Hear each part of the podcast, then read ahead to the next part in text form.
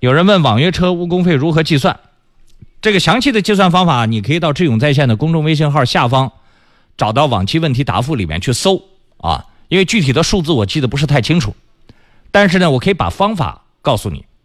呃，网约车营运损失，法院是判赔的，谁负责谁承担，同等责任、主次责任可以按比例来分摊。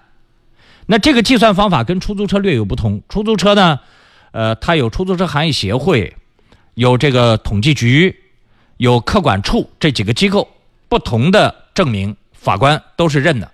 大概的标准都类似，啊，只不过分车型，它的营运损失不一样，每年也在变化。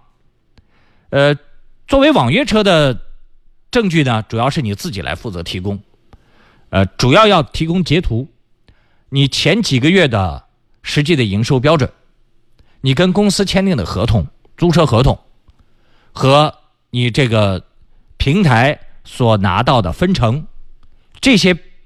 都是你误工费的标准。啊